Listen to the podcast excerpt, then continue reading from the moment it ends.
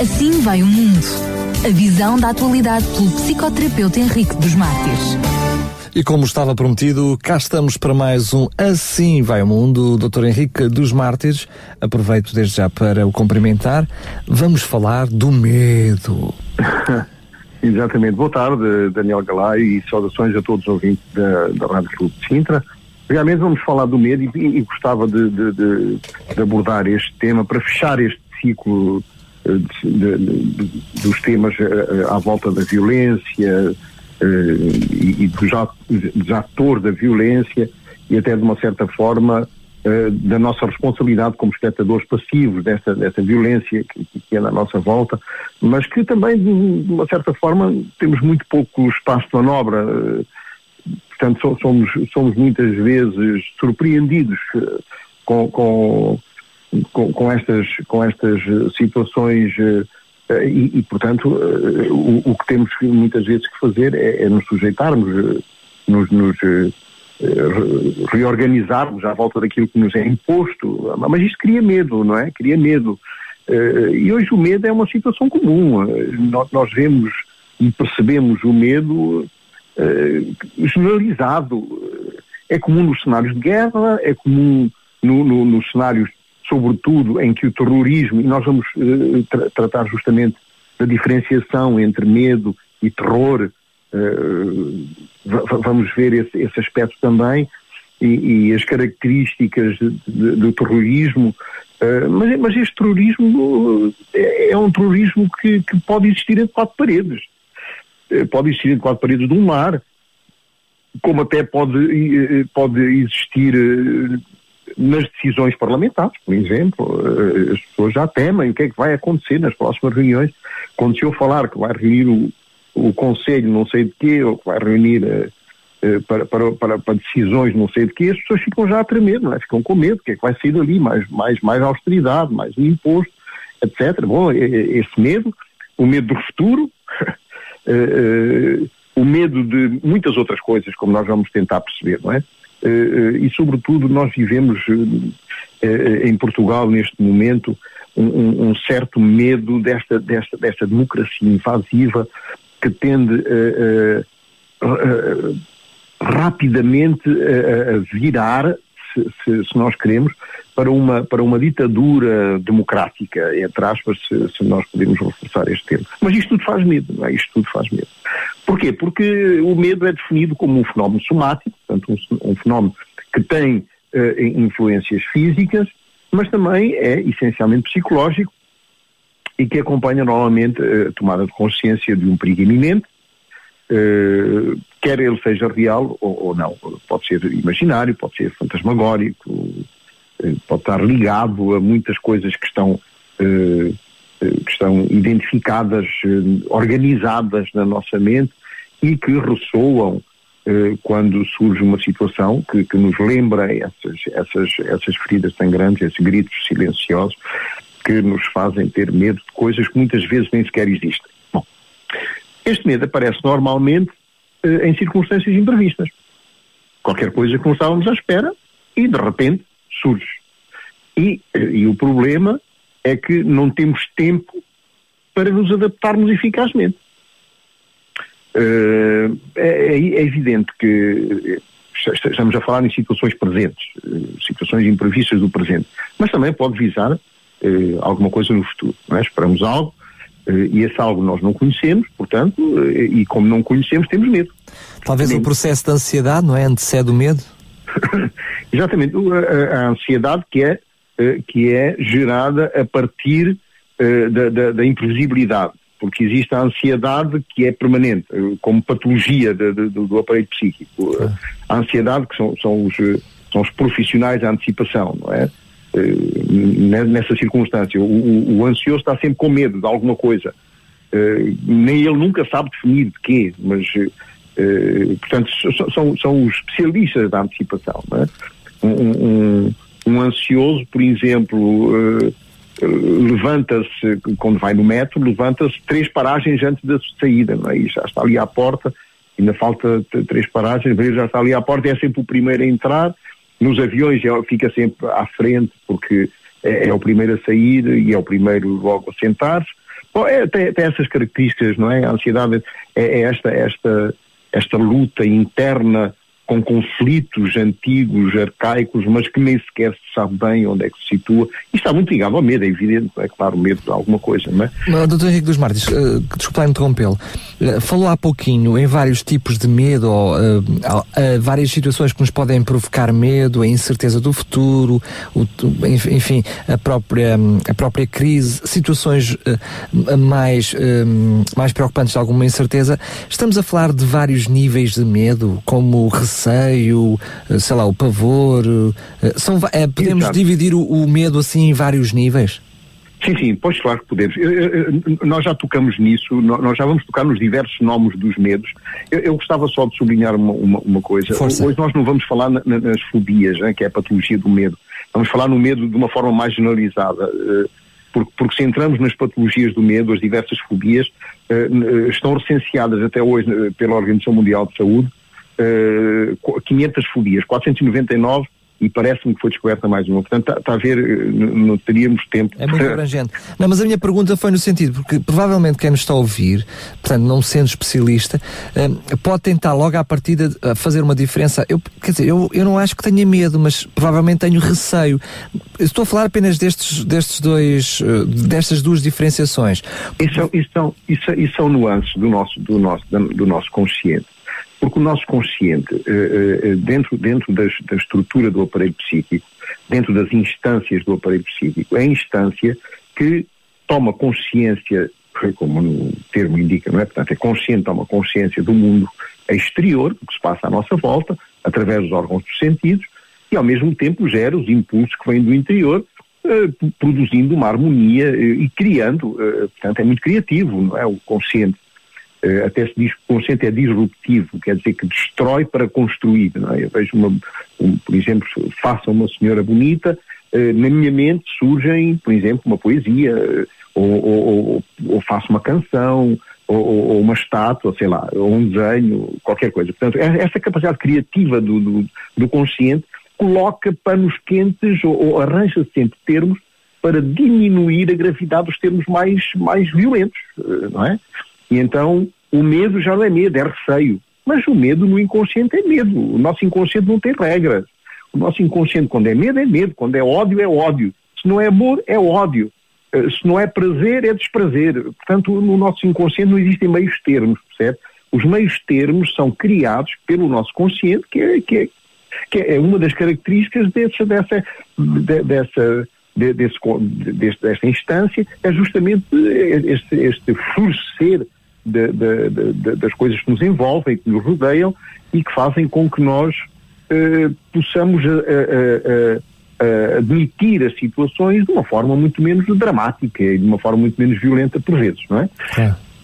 No fundo, no fundo a, a essência do que desencadeia o medo é a falta de tempo para reagir a uma situação nova. Portanto, nós não temos tempo para reagir, encontrar meios para fazer face, não é? Não, não, não, temos tempo para criar um processo de adaptação eficaz e então temos medo. Mas o medo pode ser definido de várias maneiras, existem muitas palavras para, para o medo, alarme, acovardamento, angústia, ansiedade, pode ser, pois exatamente, a ansiedade, aquele medo da antecipação, apavoramento, apreensão, assombro, aversão, cagaço, azar, covardia, desassossego, desbrio, enlouquecimento, eu tenho para aqui uma série de fobia, ódio, raiva, horror, inquietação, portanto, estamos a perceber que todos esses termos são termos utilizados pelo nosso consciente, porque no inconsciente não existem tantas coisas, no inconsciente é medo mesmo, e, e, e, e o medo, uh, portanto, uh, tem manifestações físicas e manifestações psicológicas que são próprias, não é?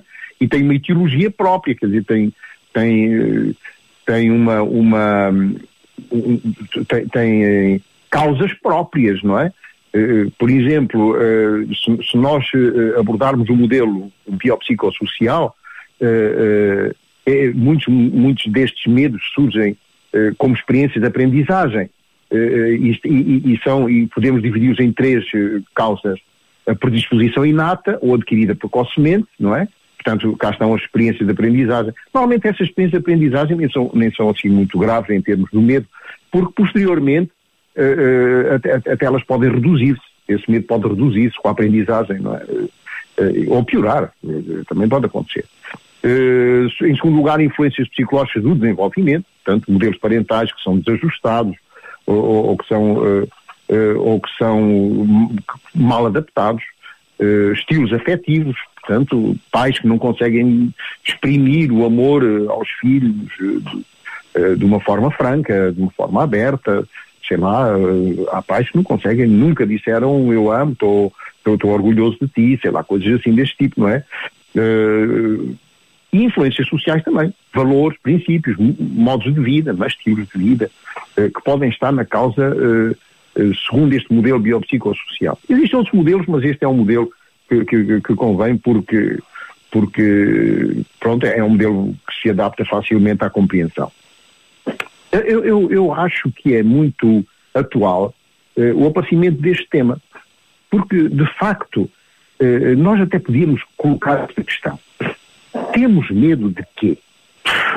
Portanto, é, é, esta, esta, é uma questão difícil de responder, porque ela divide-se entre a intemporalidade do medo em si, portanto, o medo não, não, não tem um espaço de tempo, olha, eu tenho medo agora, daqui a 10 minutos já não tenho, pode, pode, pode acontecer numa situação imprevista ou imprevisível e ter medo num momento e passado um pouco não, ou, ou ele prolongar-se, eh, sei lá, eu imagino, e, e, é muito, e é muito difícil nós muitas vezes nos colocarmos na, na, na, numa situação de compreensão das pessoas que estão a viver, uh, que estão a viver em, em, em, em, condições em que o medo impera, este, este medo antecipatório, eu, eu, eu imagino quando pessoas, por exemplo, são, são incriminadas uh, e que recebem, sei lá, em casa uma folha para se apresentarem no tribunal para dentro de não sei quantos dias, a pessoa fica naquela angústia, não é? naquele medo que pode passar ou não, ou pode continuar, de, dependendo do que se trata, não é? Uh, por exemplo. E isto, isto, esta intemporalidade do medo é, é, é uma das coisas das quais nós temos, temos que, que considerar como um afeto fundamental, não é? E a atualidade dessa questão, num campo mais alargado, que quer dizer no campo político, no campo das decisões parlamentares, eh, também tem uma importância atual porque é isso que nós estamos a viver um pouco entre nós, não é? Aliás, a palavra parlamento é interessante porque é uma palavra uh, que tem muito a ver com o medo no sentido em que ela nos cria uh, situações de insegurança. Uh, a palavra parlamento, eu achei engraçado porque eu encontrei isto há uns, há uns tempos numa revista e achei muito engraçado porque diz que, é, que, que a origem dessa palavra é a junção de duas palavras francesas. Parler e ment. Parler que é falar, e ment que é mentir. Portanto, falar mentiras. Uh, pois não sei se é verdade ou se não é, mas pronto, não deve ser a etimologia, deve ser uma brincadeira. só, só, em francês é que se consegue. É que se consegue mas não deixa de ser curioso. Mas é curioso, exatamente, não é? Uh, eu, eu, até gostava neste momento, uma vez, uma vez estamos a falar de mentiras, parafrasear Adorno, foi, foi um, é um filósofo francês, uh, diz que em política nada é verdadeiro exceto os, os exageros. Não fecho aqui parênteses, mas achei interessante também e curioso. Portanto, o vocabulário do medo é imenso, não é? Como já vimos. E, e o campo semântico. O, o, campo semântico constitui uma grande riqueza. E, e curiosamente, uh, se, se, nós analisarmos o sentido que a palavra medo toma nas diversas uh, situações em que aparece, uh, curiosamente vamos chegar à conclusão que nunca é discriminatório, nem acusador. Uh, é, é, muito raro ser acusador e nunca é discriminatório. Portanto, todas as pessoas têm medo, até os animais, qualquer que seja o animal, qualquer que seja a pessoa, qualquer que seja a raça da pessoa, a ideologia política, a ideologia religiosa, não interessa, qualquer pessoa está sujeita a este a, este, a, este, a esta emoção forte. Porque é ele é um mecanismo de defesa, não é? É um mecanismo de defesa, exatamente, que nos prepara, que nos prepara para, para, para uma situação que eh, pode colocar em risco a nossa vida, não é? Ou a nossa, ou a nossa segurança pessoal. Tudo que coloca em risco a nossa vida, a nossa segurança pessoal, ou a nossa segurança social, ou a nossa segurança psicológica, pode eh, produzir esta, esta emoção. É? Porque é uma emoção normal, é uma emoção, é uma emoção que nos protege, é? Ela foi feita para proteger. Entre as quatro emoções existentes, o medo é uma delas, não é? Uh, Freud foi o primeiro a fazer uma análise de, de, deste medo, tratando do tema do medo com o nome de angústia. é? para, para, para, entrarmos, se quisermos, no vocabulário da psicopatologia ou, ou, ou da psicodinâmica, não é? da psicanálise. Uh, ele, ele, ele, falava da angústia. Ele dizia que, que, que, este, que este fenómeno da angústia tem, tem uma estrita vinculação com o nosso corpo. Portanto, ele está muito ligado ao corpo. O medo produz sempre qualquer coisa física, não é? Ou dor de barriga, ou sei lá, a boca seca, ou, ou, ou tonturas, ou uma sudorese, é? transpira, uh, ou uma hiperémia, a pessoa fica toda vermelha. Há, há, sempre uma vinculação a qualquer coisa do nosso corpo. Uh, aliás, uh, a angústia designa este mal-estar psíquico, mas também essa sensação de aperto na região epigástrica, o bolo na garganta, as palpitações, todas essas situações que estão uh, muito ligadas uh, ao corpo, segundo esta, esta perspectiva uh, psicanalítica. Mas o que é realmente o medo? O medo é uma reação adaptativa. É uma reação que nos prepara para nos adaptarmos a uma situação nova. Quer ela, quer, quer ela seja temerosa ou não. Pode até ser uma situação nova que não seja temerosa. Eu, quando mudo de, de emprego, ou, ou, quando mudo de secção no meu emprego e vou para uma secção nova, uh, o grupo novo, as pessoas novas, elas, uh, elas uh, causam em mim um determinado medo. Um, um, um, eu, eu, sou receptivo a um determinado estímulo suposto ameaçador, porque não, não, não conheço ninguém, as pessoas não me conhecem a mim, e, e há ali uma história que se cria na mente dos dois, do grupo e do indivíduo que chega, e, e essa história muitas vezes não é não é a história melhor no sentido do acolhimento. E então pode, pode criar uma, uma, uma situação ou, ou, um sentimento adverso ou um sentimento de risco uh, uh, e, portanto, esta, esta, esta, esta reação adaptativa uh, forte nos, nos protege de um certo modo e nos, e nos obriga a uma determinada prudência em relação, em relação ao grupo, em relação àquilo que nós fazemos, àquilo que nos, que nos rodeia, não é? Uh, de, de, algum modo, de algum modo, o medo, tirando a ansiedade, é sempre sobre alguma coisa real. Portanto, é sempre sobre algo que nós estamos a viver no presente uh, e que pode ter uma projeção futura, mas que existe. Existe sempre. Uh, excetuando o ansioso, porque o ansioso não sabe até bem de que é que ele tem medo. Ele tem medo porque foi criado no meio ambiente, desenvolveu-se no meio ambiente que era, que era uh, e, portanto, que produzia muito medo, muita ansiedade, uh, uh, muita, muita tensão interior, muita tensão nas interações nos sistemas, nos sistemas familiares disfuncionais. as interações são, são, são, são, são, são muito são temíveis, são interações que criam muita tensão que criam muita revolta por vezes. Mas o, o, desculpa lá interromper, o, o Dr. Henrique dos Marques está a dizer que o medo é sempre associado a alguma coisa re, real, porque quando existe o medo uh, a alguma coisa que não é real, já não é medo, já é uma fobia, não é? Por isso, enquanto falamos de medo, uh, associamos sempre a algum acontecimento real. Não, mas a fobia também é um medo real. Eu tenho medo de, de, abelhas, elas estão lá, elas estão ali. Quando eu vejo abelhas, eu, eu, eu, só, eu quando vejo uma cobra é uma coisa real. Certo, mas há, há, fobias em que o perigo não é perigo, não é? Ou seja, a pessoa é que tem medo uh, à situação em si. Tenho medo do escuro. Não Sim, é? exato. O exato. escuro não, não é um perigo em si mesmo, não é? Ou seja, a pessoa é que tem fobia, tem uh, psicologicamente um medo ao escuro. Exatamente. Porque no passado foi confrontado com uma situação real que era um quarto escuro, ou sei lá, ou, ou, ou a mãe apagava a luz e, e não, não, não, não, deixava estar, uh, uh, portanto, uh, não, e ficava no escuro, pronto, mas foi uma situação real que encaminhou essa fobia, não é? As, as, fobias, embora, embora sejam do, do, do âmbito da, da patologia, elas inserem sempre numa situação que aconteceu, ou que está a acontecer, embora, embora a interpretação mental seja exuberante, seja excessiva, não é?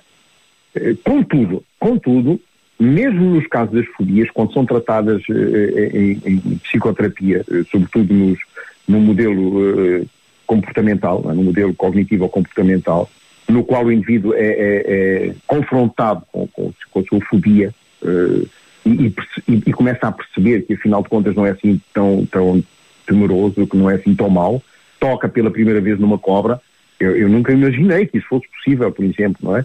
Mas eu estou convencido, pela, pela, pela teoria, não na prática, mas pela teoria, que se um dia eu tocar numa, numa cobra que não é, que não é, que não é violenta, se eu a tocar de uma, de uma certa maneira em que ela não se sinta uh, ameaçada, ela não vai atacar a mim. Uh, e, e, pronto, quer dizer, e a fobia acaba por, por, por extinguir-se no conhecimento, na racionalização ou na racionalidade da situação, não é? Uh, mais ou menos isso, não é? Ora, contudo, nós podemos distinguir três componentes do medo. E isto é importante eh, para, para, percebermos, para começarmos a perceber a estrutura do medo, não é? Um componente motor, portanto, este componente motor permite ao indivíduo ou fugir, ou lutar, portanto, ou defender, ou ele fica completamente parado, bloqueado e não, e, e, e não consegue mexer, não é? As hipotónicas normalmente desmaiam. E, e, isso até muitas vezes é, é, é a melhor defesa, porque um animal que nos está a atacar quando nós desmaiamos, ele considera que estamos mortos e vai-se embora, a maior parte das vezes, não é? Pronto. Mas este é, é, é, o aspecto, é o componente motor. Depois temos um componente subjetivo. Este componente subjetivo está intimamente ligado a uma emoção desagradável vivida pelo sujeito no momento da situação. Portanto, no momento em que a situação surge, o indivíduo vive uma emoção desagradável que ele reconhece como medo e, e, e portanto, este, este, reconhecimento psicológico do medo uh, produz este componente subjetivo. E depois temos o, o componente fisiológico que tem a ver com, com a produção de mediadores químicos, as hormonas que nos preparam para a fuga, nos preparam para a luta, não é?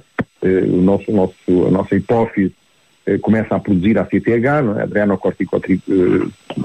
Eh, hormona, que é uma hormona que vai estimular as suprarrenais a produzir cortisol, que é ao mesmo tempo uma reação elétrica ou uma reação nervosa que vai fazer com que, que a suprarrenal também produza adrenalina, portanto a parte interna orgânica do, do, do da, da começa a produzir adrenalina e todos esses, todos fatores uh, físicos, é, esses fatores químicos, uh, constituem este componente fisiológico. Este, em relação aos componentes, estes três grandes componentes, mas também podemos evidenciar alguns aspectos específicos ligados à dor. Temos, uh, ao medo, perdão. Temos o medo antecipatório. O medo de algo que ainda vai acontecer. Portanto, ainda não aconteceu, e nós prevemos que o acontecimento vai ser, vai ser dramático, vai ser difícil, e então este antecipatório. O medo imaginário, ou seja, o medo de algo que já aconteceu e que emerge na mente faça uma situação parecida, ou num ambiente que relembra o acontecimento traumático de origem, provocou o medo. E, e, portanto, eh, como falou no quarto escuro, por exemplo, no quarto escuro é um exemplo típico deste, deste, deste, deste aspecto específico da, da, do medo. Depois temos o medo imediato, é? que é o medo face a um perigo iminente, uma situação que está ali a acontecer à minha frente, num ambiente que, que, produz grande insegurança.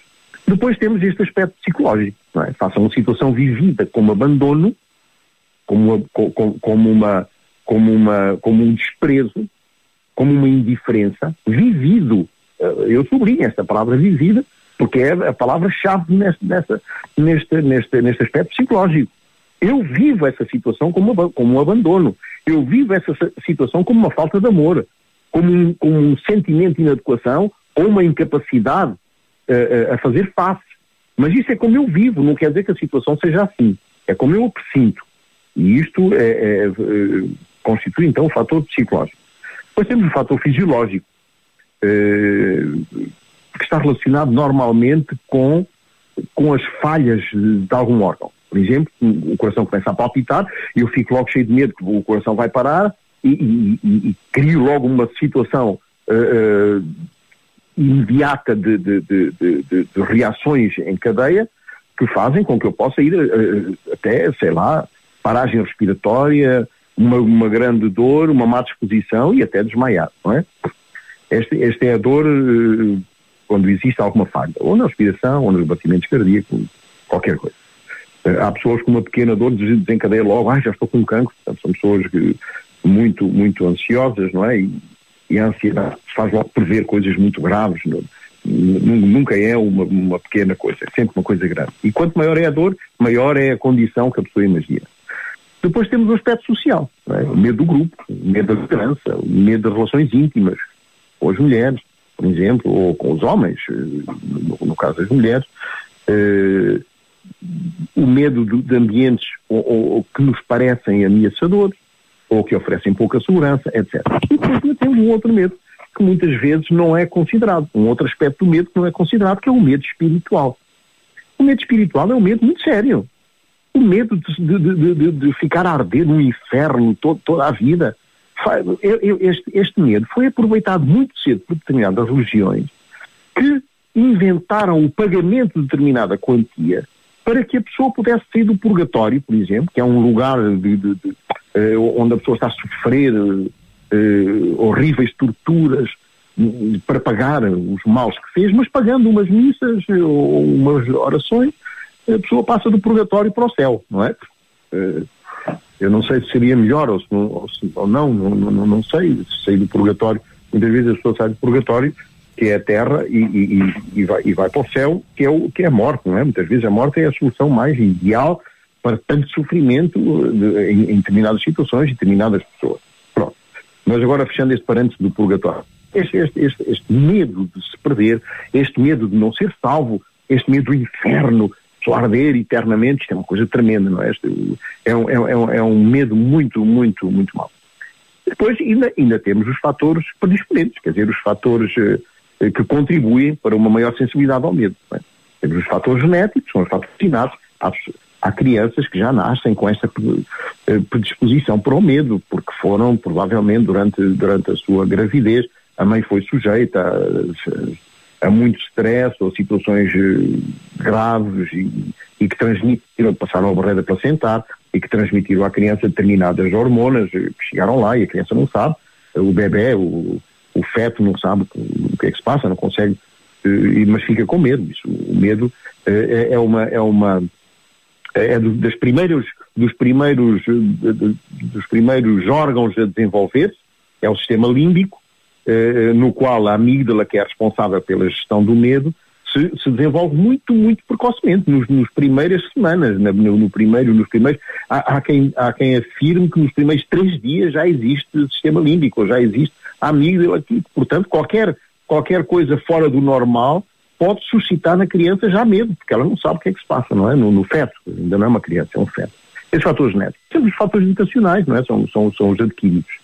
Os fatores genéticos são os inatos, os, os, fatores educacionais são os adquiridos, não é? E nós já percebemos o que é que isso quer dizer. Depois temos os ambientais, que são conferidos, o próprio ambiente que confere esta, esta, este fator eh, de medo que não existia eh, precocemente, e os, eh, e, os, e os fatores sociais ou relacionais, nos quais as primeiras relações, as primeiras interações com a sociedade, eh, sobretudo nas crianças que, por exemplo, saem do, do claustro familiar e se encontram na escola e, e aquela, aquela, aquela uh, súbita uh, transformação uh, que cria muito medo e, e, são crianças que são um, provavelmente logo so, so, sofrem o bullying dos outros, dos outros amigos e, ficam, e ficam com este medo social, não é? Ora bem, mas o medo também apresenta determinadas escalas, escalas que podem ir de vários graus, Uh, e, e, e, esses graus dividem-se, uh, segundo, segundo Delgar, Delgarronde, em seis fases. A primeira fase a prudência, depois a cautela, o alarme, a ansiedade, o pânico e o terror. O terror é a expressão mais, uh, mais grave do medo.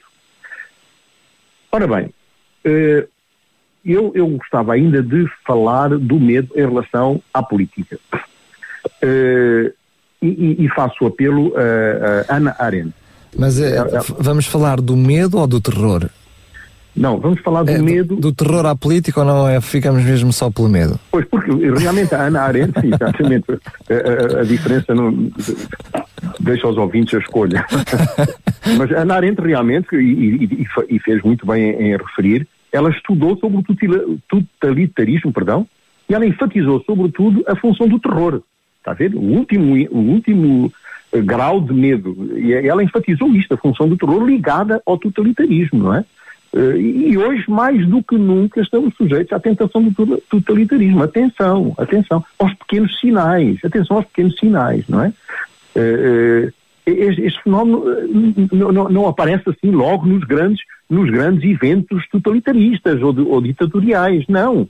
Ele aparece nos pequenos sinais. Esta expressão de, dessa tentação que se manifesta na subtileza, ataques disfarçados a instituições do Estado, com o intuito de impor a ideologia totalitária pela ameaça, sei lá, pela pressão interna, procurando até influências externas capazes de cooperar nesse sentido.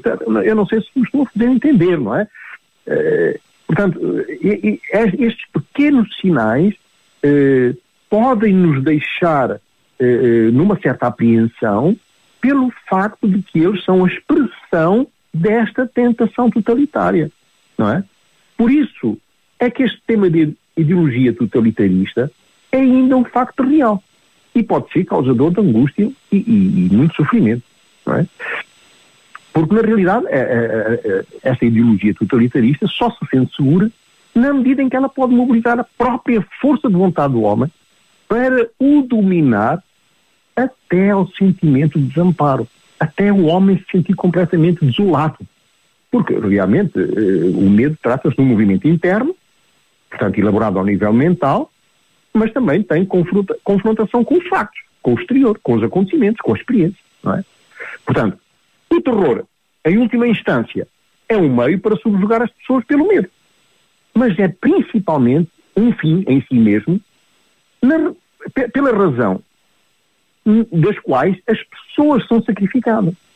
É, é, portanto, ao sacrificar as pessoas de uma determinada maneira, realiza-se esse movimento do terror, que age como elemento catalisador. Este, este, este, esta, este, este, este conceito de, de, de que uh, o, o, grupo está, está, está a sofrer determinada penalidade, esta realização do movimento, age como um elemento catalisador.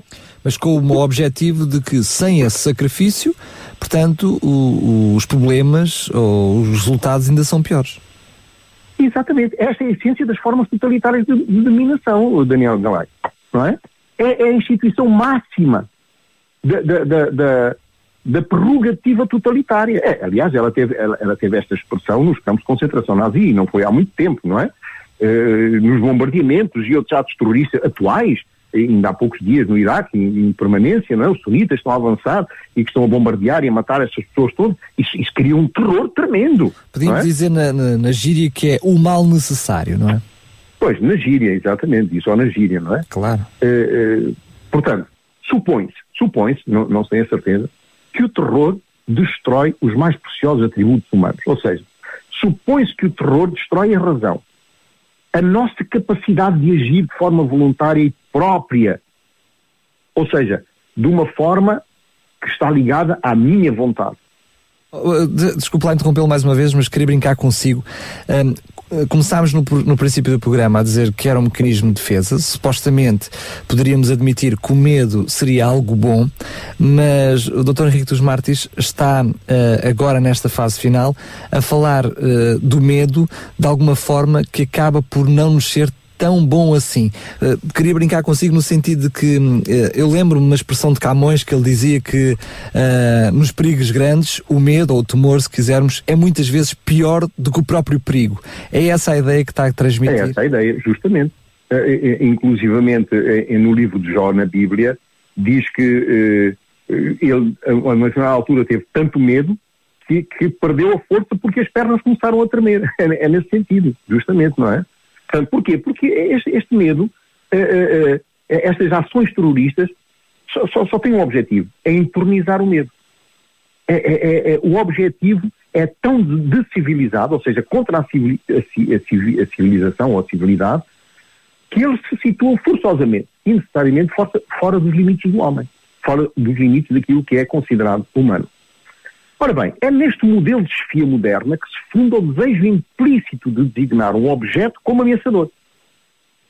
Ora bem, aqui, aqui há uma coisa que é muito interessante. É que uh, uh, a chefia moderna, ao designar um objeto como ameaçador, ele sente a necessidade de o destruir. emerge então nesse momento um fragmento de um gozo assustador. Não é? E nesse gozo assustador, o principal elemento, o principal objeto desse gozo é que os outros são espoliados abusivamente. E pode ser evidenciado, aliás, eh, pela moderna produção de discursos de vitimização. Ora bem, porquê? Porque, segundo Heinrich Himmler, a melhor arma política é a arma do terror. A crueldade gera respeito. Podem odiar-nos, dizia ele, se quiserem. Não queremos que nos amem, queremos que nos temam. Bom, claro que podemos até ficar chocados com a barbaridade indigesta deste texto, realmente, uh, e não estou uh, de, longe a fazer a apologia dele. Não. Já, pelo eu, contrário, a reconhecer a realidade dos resultados do mesmo, não é? Mas Os o que eu queria pôr em evidência, exatamente, o que eu queria pôr em evidência, de certo modo, e dentro dos limites impostos pela decência, é que este é um paradigma a que nos vamos habituando historicamente. Não sei se me faço entender. Ora, isto é que é grave. Isto é que faz medo. Não é? Porque nos obriga a uma, a uma, a uma, a, um, a um estado de, habitu de habituação, a um estado de permanente uh, tentativa de integrar uma ideologia que é tremendamente indigesta e que é tremendamente uh, uh, que é tremendamente pavorosa, não é? Ora bem, e, e, vamos terminar, e vamos terminar. Gostava só de, de, terminar com uma, com uma, fase, com, com uma frase uh, de Júlio Gé, que citou Paul Ricoeur, ao dizer que quando o mal for compreendido, ele não será mais mal. Por analogia, eu posso dizer que quando o monstro for compreendido, ele não será mais monstro. Portanto, deixa, quando ele for compreendido, deixa de ser, deixa de ser, deixa de ser um elemento perturbador. Lá está, desaparece o fator da incerteza e da insegurança, não é? Exatamente, exatamente. Convém não esquecer que eh, eh, crê-se que os regimes parlamentares são os antídotos da violência, não é? Chama-se isso a redução ilusória irenista, da palavra grega eirene, que quer dizer paz, não é? É uma ilusão da construção da paz por meios parlamentares. Mas não podemos esquecer que o regime parlamentar, que teve os seus primórdios na Inglaterra, só se consumou após o processo que se seguiu à decapitação do rei Dom Carlos I. Portanto, porquê? Porque os erros fatais, agora vamos tomar atenção a isto e sublinhamos bem isto, hein? atentamente, porque os erros fatais são imputáveis à imagem que ele mesmo fazia do seu poder soberano. Está a ver? Isto é importante. Vamos, vamos fazer uma analogia com aquilo que se passa à nossa volta. Não escutando nenhum conselho, não atendendo a nenhuma advertência, encarnando essa violência na sua estrutura pessoal inflexível, na qual podemos identificar os políticos parlamentares de hoje. E fecho o parênteses. Ou seja, e para terminar, do terror, do terror parlamentar de Sua Majestade em tempos carlianos ao terror dos campos de concentração parlamentar nas ditas democracias atuais, a escolha não parece muito evidente. Uma boa semana a todos, até ao próximo programa iremos falar das questões ligadas ao futebol, que nos parece muito mais muito menos violentas. e daí não sei. Não sei o que eu ia dizer, não sei que eu já estou com medo. Doutor Henrique das Martins, obrigado mais uma vez por estar connosco. Até ao próximo programa. Até ao próximo, boa tarde a todos. Assim vai o mundo. A visão da atualidade pelo psicoterapeuta Henrique dos Mártires.